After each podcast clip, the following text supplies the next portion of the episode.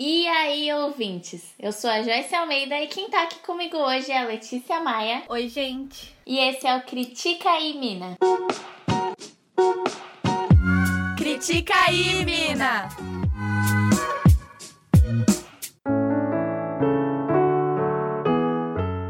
Let's do this! Voltamos depois de 15 dias e a gente vai voltar assim de um jeito bem especial, um pouquinho diferente assim. Letícia, pode começar falando em francês. Bonjour! Hoje a gente vai falar sobre a minha viagem até Paris, entendeu? Que foi onde eu aprendi a falar. Não, mentira, a gente vai só falar de Emily in Paris. Essa série aí que tá rolando na Netflix, que tá, deve estar tá aí nos seus recomendados ou você já viu, ou você conhece alguém que viu, ou você viu a Emily em Florianópolis, Emily em Chapecó, coisas desse tipo assim, Emily em São Paulo, essas brincadeirinhas que estão fazendo. Inclusive, teve o Emily em Mogi das Cruzes. Me senti contempladíssima. Eu não vi um Emily em Cubatão. Acho que não é tão interessante assim. Ai, ai, mas vamos lá. Ah, antes antes da gente começar, eu queria falar que eu e a Joyce sentimos muita saudade de vocês, tá? Nesses 15 dias. Foi bem estranho, mas é por um bem maior, para o programa continuar de qualidade, com a gente muito feliz, dormindo e etc. Sim, é, inclusive eu e a Letícia, a gente não se falou, tá, gente? Durante esses 15 dias, que a gente só se fala aqui, nessa, nessa chamada, sabe? A gente fez um hiato na nossa amizade também, ficamos sem se falar. Brincadeira. A gente fala todo dia, gente. Não sei como a Letícia me aguenta ainda. E aí a gente ainda assiste as mesmas coisas e fala das mesmas coisas que a gente assiste fora aqui no Critica em Minas. É um rolezão, né? Mas conta aí, amiga. Fala a sinopse pra quem não assistiu ainda. Gente, a sinopse dessa série é perfeita. Acho que pra maioria de nós, meninas, que líamos Capricho aos 12 anos que é Emily Cooper consegue o trabalho dos sonhos em Paris e agora ela precisa administrar a carreira, os amigos e o amor na cidade luz. Então, acho que essa sinopse é bem simples, mas basicamente a Emily vai para Paris para trabalhar em uma empresa de marketing que trabalha com marcas gigantes no mundo da moda ou marcas de perfume, etc. Então, acho que vocês entenderam, né? Porque que é o, o sonho da nossa vida. Acho que uma palavra que tu disse aí que que assim simboliza a série inteira para mim, assim, na minha na minha opinião é simples. Porque a série é simples de assistir, os, as tramas são simples e tudo é tratado com muita simplicidade, assim, por mais que, que seja moda e etc. Mas vamos falar disso mais tarde, né? Ele é a série é dirigida pelo Darren Star que é o mesmo diretor de Sex and the City, né? Tenho certeza que você ama. Inclusive, nessa quarentena, eu assisti de novo Sex and the City, porque eu assinei HBO Go e não tinha como eu pular este evento que é Sex and the City. Ai, gente, tudo para mim. Quero morar em Nova York de novo. Tinha superado, agora quero de novo. Nova York, em Paris, em Mogi das Cruzes, né? Brincadeira. E no elenco, né, quem faz a, a tal da Emily aí é a Lily Collins, perfeita. Adoro ela. Desde aquele filme de romance lá, né, Simplesmente Acontece. Gosto muito desse filme. Gosto muito da atuação dela, gosto muito da sobrancelha dela. Acho a sobrancelha dela muito bonita. Se bem que eu não reparei tanto na série, na sobrancelha dela. É verdade, acho que simplesmente acontece, ela tá mais marcada, né? Não, um detalhe aqui, eu queria chamar aqui o André, que mora com a Joyce. Porque a Lily Collins faz Stuck in Love, filme que a Joyce ainda não assistiu. E se eu não me engano, ele comentou na foto para você assistir. Arroba Decuzanete, fala aí pra gente depois nos comentários o que, que você se acha sobre isso. Inclusive, ele se recusou a assistir essa série, tá, gente? Vou, vou deixar aqui bem falado. Ele se recusou, mas depois eu conto. E no elenco também, uma coisa bem engraçada sobre o elenco é porque na série tem uma amiga da, da Emily que ela conhece lá no meio do rolê, que é a Mindy. E ela é interpretada pela Ashley Park. E eu jurava de pé junto, assim, sabe, pela minha vida, que ela era a London Tipton. Dizer que conte, sério. Eu até assisti pensando, mano, não é possível. Aí eu fui pesquisar agora. E não, não é, porque a London Tipton é a Brenda Song. Ai, fiquei triste, mas tudo bem, né? Fazer o quê? E aí, além delas, tem a Kate Walsh, né? Que é a famosa Edison de Grey's Anatomy.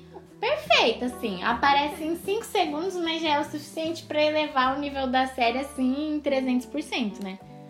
E também tem a Philippine Leroy, que é uma atriz francesa, né?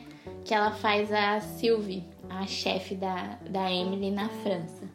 E aí eu achei isso bem legal, porque ela é francesa, né? E apesar, assim, dela ser atriz e deve ser um pré-requisito, né? Falar inglês, né? Mas ela fala inglês muito bem. Muito, muito, muito bem mesmo. Isso era uma coisa que eu me perguntei muito assistindo a série, né? Porque a Emily chega na França esperando que alguém saiba falar inglês com ela, mas ela não fala francês. E os franceses ficam muito bravos com ela. E aí, conforme eu ia assistindo, eu ia entendendo por que, que eles ficam bravos. Porque a gente é obrigado a saber inglês, mas ninguém que sabe inglês sabe a nossa língua. Isso é realmente meio chato. É, inclusive, esse é um dos. Acho que a gente já pode ir falando, né? Esse é um dos pontos é, bem críticos, assim, da série, né? Essa parada. Acho que a gente pode começar a falar pela língua, né? A relação entre falar inglês e falar francês, a todas as outras problemáticas que envolvem em relação a isso, né? Porque, gente, desculpa, mas você chegar num país já é surreal. Você chegar num país não sabendo falar nada, sabe, da língua, não sabendo quase nada da cultura, além daqueles estereótipos de sempre, já é muito bizarro, né? E daí, focando em todas as outras coisas que acontecem na série, tipo, ela querer. Porque ela vem de Chicago pra ajudar nessa, nessa empresa aí em Paris, né? E ela meio que vem impondo um American Way of Life, né? Vamos fazer desse jeito, porque lá nos Estados Unidos a gente faz assim, que não sei o quê, em Chicago, Chicago, Chicago. E é uma parada meio imperialismo norte-americano, né? Querendo ou não impondo um pouco dessa superioridade norte-americana no rolê. E eu não sei até que ponto isso é legal. E eu tava dando uma lida assim antes da gente conversar aqui, que é, caracteriza isso como o seguinte: se isso foi posto na série como uma crítica ao imperialismo norte-americano, beleza. Isso tá bem. Isso é bem legal, assim, né? De, de se discutir e tal, de propor essa, essa discussão.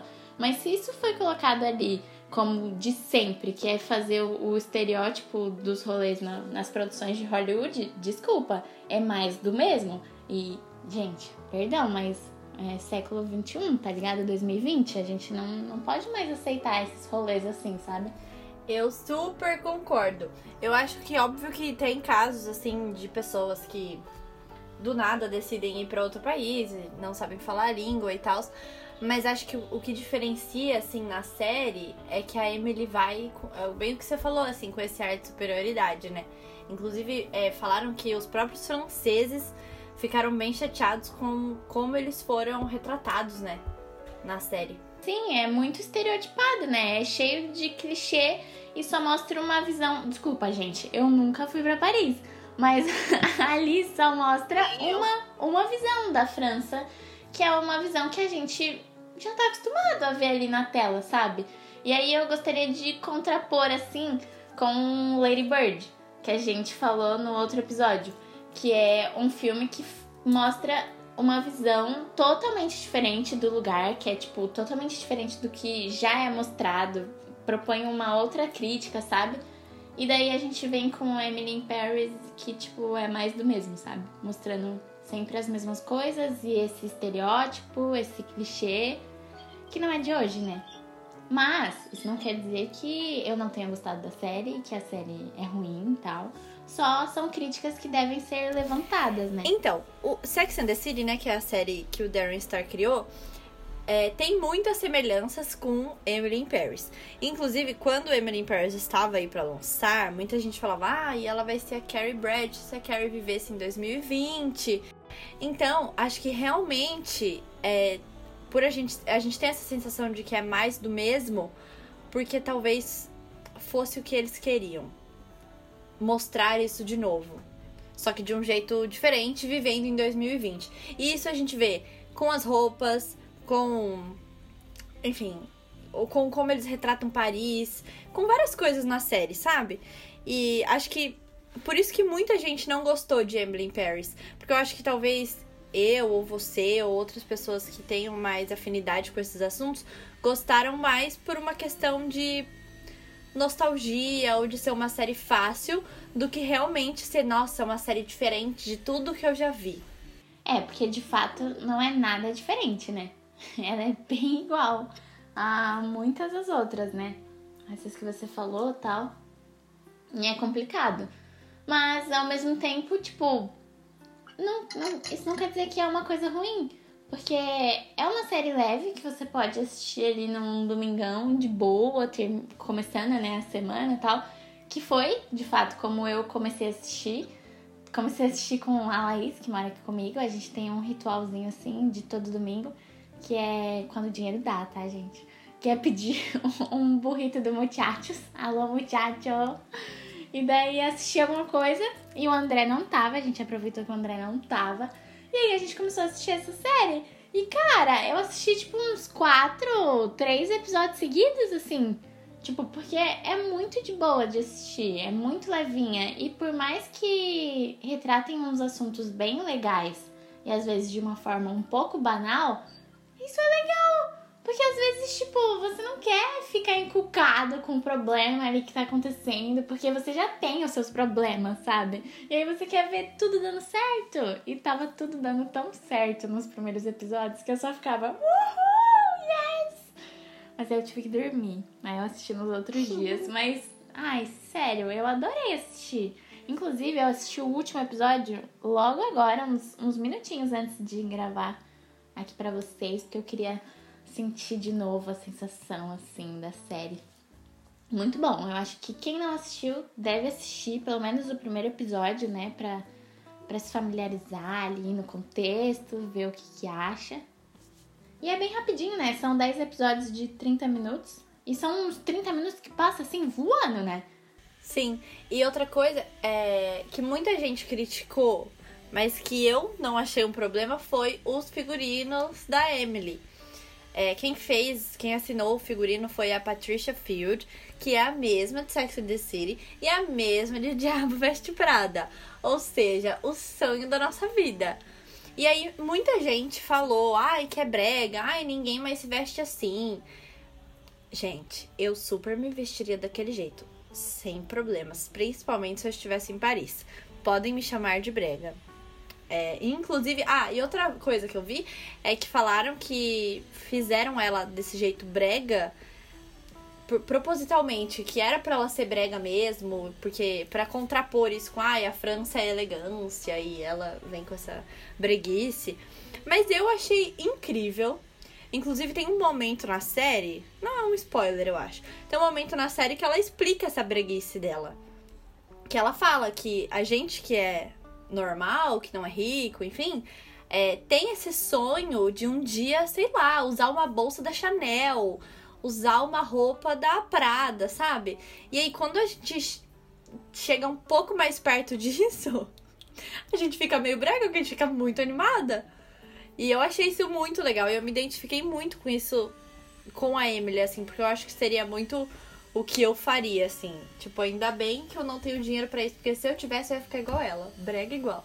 Olha, eu não sei sobre as roupas em si, mas tem uma cena que é bem icônica, assim, no, na série, que é quando o Pierre Cardot, né, o, o cara lá da moda, vê o, o chaveiro dela, que é um coraçãozinho e um, uma torrezinha aí, falou assim, gente, eu tenho um chaveiro igual. De coração. O dela é vermelho, o meu é preto. tá ligado? É igual. Eu me senti mal. Me senti hangar, né? Que, que nem ele fala. Me senti. Eu fiquei triste. Mas assim. É muito isso que você falou mesmo. Acho que. Acho que essa, essa parada dos figurinos ficou bem balanceada assim na internet. Porque muitas das críticas que eu li, assim, que eu vi falavam tipo assim, é Emily in Paris errou em tudo, menos no figurino. Meio assim. Aí eu falei, ah, legal. E a gente vale ressaltar também que eles não fizeram só o figurino da Emily, né? O fizeram, devem ter feito a série inteira, né? De fato. Mas outro ponto assim legal sobre o figurino são os figurinos da Sylvie, né? A chefe dela. Que gente, que mulherão. Se veste muito bem, sabe? É, a atriz atua muito bem também. Eu gostei demais. E é aquilo do, das referências, né? Diabo Veste Prada, que aí eu, eu senti que era uma Miranda, tipo, da França, assim. E que eu achei bem legal. É, e a, a Camille, muita gente falou do, do figurino da Camille, né? Que o dela era o que realmente a gente usa hoje em dia. E aí eu vi muita gente discutindo, falando, ah, Emily in Paris horrível, ninguém mais se veste assim. Até comparando com Euphoria, que tem esses looks mais street e, e festa e tal. Inclusive, a Joyce precisa assistir Euphoria também, gente. Mas eu acho que é isso, assim, sabe? Pra quem, entre aspas, assim, viveu esse sonho de Diabo Veste Prada, de. Enfim, várias produções. Gospel Girl também acho que faz muito mais sentido. Porque, pra mim, gente, eu me vi muito na Emily. tipo assim, sabe? Eu com 12 anos ia ter visto esse negócio e falado, eu vou pra Paris sim. E tanto que, vendo essas coisas, agora estou aqui fazendo jornalismo, trabalhando com marketing, ó, viu? Tá tudo encaminhado. Tudo encaminhado, fazendo aula de francês, fazendo aula de francês. E eu já tinha pedido antes. Eu já tinha falado antes. Já tinha falado. Eu combinei com ela pra gente pedir mesmo, daí a Letícia assistiu. Mas o que é legal é que é mais uma série em que temos mulheres protagonistas. E assim, obviamente, tem muitas ações, atitudes e tal da protagonista, né, da Emily na série, que são questionáveis. Ai, o, a parada da traição, que assim, é muito questionável. Vamos falar um pouquinho mais pra frente. Essa parada do ego, dela ser um pouco, tipo, querer impor o jeito dela, essas paradas assim. Tanto que ela quer ensinar pro, pro Gabriel lá, o vizinho dela e o chefe de cozinha, como é que se frita uma carne, se faz uma carne lá. Eu achei isso bizarro, gente, bizarro. Mas enfim, são coisas assim questionáveis que a gente pode olhar, apontar, questionar, criticar, discutir, etc. Porque nem na vida real todo mundo é perfeito, né, gente? Então não dá pra gente é, crucificar uma, uma produção assim, dessa forma. Acho que o que a gente pode é tirar o que tem de bom ali da personagem, que é essa parada da, sabe, de ter uma mulher ali num cargo muito da hora e ela fazendo os rolês dela, indo atrás, conseguindo um networking bem massa, assim, sabe? Eu acho que a gente pode tirar essas, esse lado bom. E também que ela faz uns questionamentos bem, bem interessantes, né, na série. Tem uma, uma hora que eles vão fazer uma campanha de um perfume, se eu não me engano, né? E daí, na campanha, a mulher andando assim, nua, entre homens. Aí ela questiona aquilo, tipo, ah, essa visão é de quem? É da mulher ou é do homem, sabe? E daí eu achei isso bem interessante, porque toca nos assuntos assim que tem que ser discutidos. E daí ela levanta, sabe, a discussão na série. É bem legal. Mesmo que seja não seja tão profundo ou ai, mega discussão, sabe? Lá, lá, lá. Mas tá ali, sabe? Tá conversando. E eu acho que isso é um ponto positivo, assim, para ser levantado. Mas vamos falar da traição. Ai, gente, olha, toda vez que tiver uma traição, eu nunca vou defender, tá? Se preparem Sempre, sempre que a gente for falar de traição aqui, eu nunca vou defender, não importa. E nesse caso também não será diferente. Tipo assim, tudo bem que que eles tinham ali uma química, tal, mas gente, termina, conversa, dialoga, vê o que dá pra fazer, entendeu? Ai, a traição me deixou uh. Não, e o pior para mim foi que tem que eu adorei, que naquela cena ela vai e fala lá pro Gabriel. É, fala pra ele: Ah, eu não quero metade do crepe, eu quero o crepe inteiro. Porque ela não quer ser uma amante, né? Ela quer, se for pra ser namorada, etc. E aí ela vai lá, toda imponente, indo embora, pra no final ter só metade do crepe. Ah, não, fiquei muito brava. É, no final eu acho que ela acaba tendo o crepe inteiro. Não, mas no final ele manda mensagem pra Camille, falando que ele vai ficar em Ah, Paris. sim, sim, mas achei que era da situação, né? Porque ali no final ela deu uma, um pega nele, né? Acho que ela teve É, o crepe não. inteiro ali. Mas é assim, é complicado, né? É que eu acho que. É que é complicado, cara, porque se parar pra pensar, a série não acontece nada. Mesmo quando dá errado as coisas no trabalho, dá certo. Porque ela é demitida por 30 segundos na série. sabe? Tipo, dá licença, né, velho? Não acontece nada, sabe? Quando acontece um problema, logo ele se resolve. Então acho que eles tinham que colocar um- uma pitadinha de sal, assim, uma pimentinha na série. E eles resolveram colocar essa traição, assim. E foi o que eu falei. Na vida real, essas coisas acontecem, sabe? A arte imita a vida ou a vida, a vida imita a arte, sabe? Só que eu não acho legal, é... Tipo, porque acaba meio que incentivando, não sei. Porque não, não mostra na série que isso é ruim. Mostra na série que isso é tipo, ah, cool. Que a amiga dela lá, a Mindy, fica até zoando quando estão as três juntas, né? A Camille, ela e a, a Mindy. Eu fico tipo, gente, que feio, que zoado. Achei isso muito zoado também. Acho que teriam outras formas de, de colocar um clímax aí, sabe? E a série traz muito esse estereótipo de que os franceses amam sem limites. Então, tipo, é óbvio que ele vai trair a namorada dele, porque na França é assim. Tem muito esses diálogos, assim, às vezes, que estão falando de alguma coisa e falam, ah, mas é que as amantes são ainda melhores, né? As amantes é quem a gente ama de verdade. Tem muito essas discussões de que os franceses são assim. Acho, não sei, acho que isso é um estereótipo muito grande. E se eu fosse francesa, eu ia ficar um pouco chateada. Porque é igual certos estereótipos brasileiros que também a gente sabe que não tem nada a ver. Sim, cara. E essa parada de amante também, também pega ali no, na Sylvie no Antoine, né? Que é a chefe dela e o, o cara pra quem eles trabalham, né? Que no caso eles são amantes, né?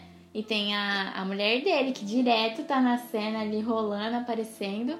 Inclusive, uma das últimas cenas da série é ela falando pra Emily, tipo, eu sei que você vai trabalhar com ele agora, tá tudo certo, eu aceito, tá? E eu fiquei tipo,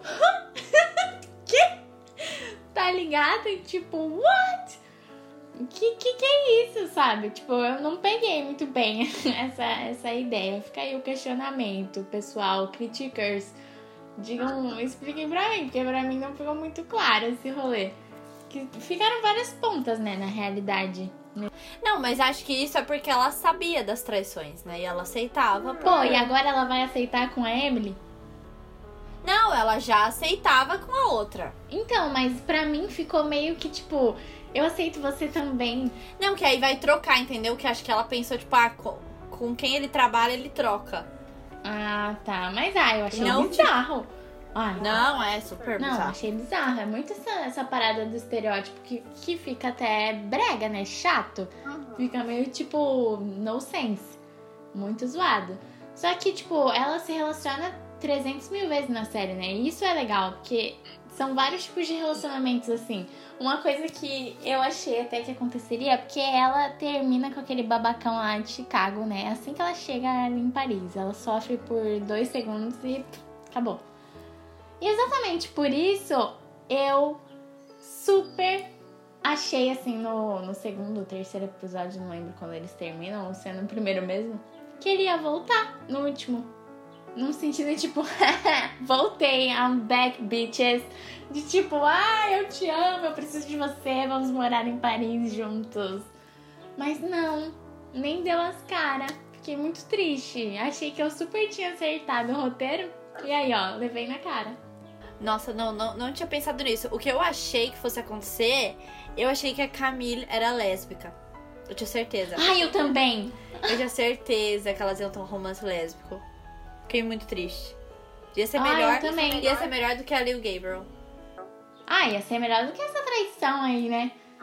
Ai, mas é isso. Eu acho que num, num geral, assim, num saldo, pra mim teve um saldo positivo. Porque foi uma série que eu gostei de assistir, que eu assisti bem rápido até. Eu, eu não assisti mais rápido porque eu enrolei.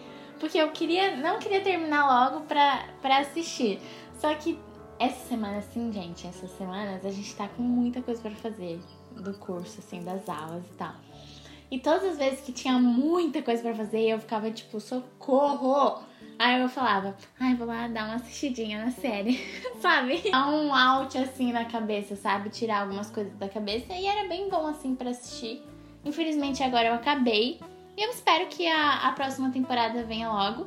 O diretor até disse, né, que já tá com ideias aí, falta só a, Netflix aceitar, dar um ok.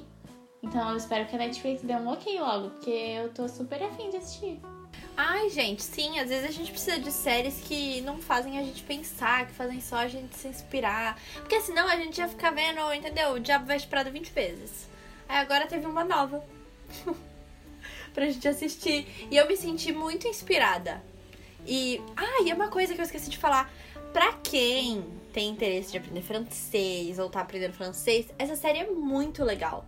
Por, por, tanto que minha professora indicou o primeiro episódio pra gente, porque era uma coisa que a gente tava aprendendo na aula. E mesmo os outros episódios tem várias expressões legais, várias coisas que dá pra ver que eles só falam lá e que às vezes a gente não vai aprender numa aula aqui. E não é 100% em francês, então pra gente que é iniciante, é muito legal. Eu adorei, foi muito legal assistir estudando francês. Mas acho que, né, Conta aí pra gente, ouvinte. Se você assistiu, se você vai assistir, o que, que você achou de Emily in Paris.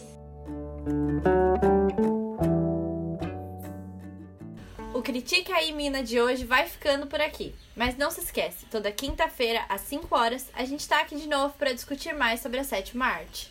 Mas se você não aguenta até lá e vai sentir muita saudade, segue as nossas redes sociais. Eu sou arroba Almeida com dois Y no Instagram e no Twitter. E eu sou arroba Lelesbang nos dois também. E segue o arroba Critica aí, Mina no Instagram para acompanhar os bastidores do programa.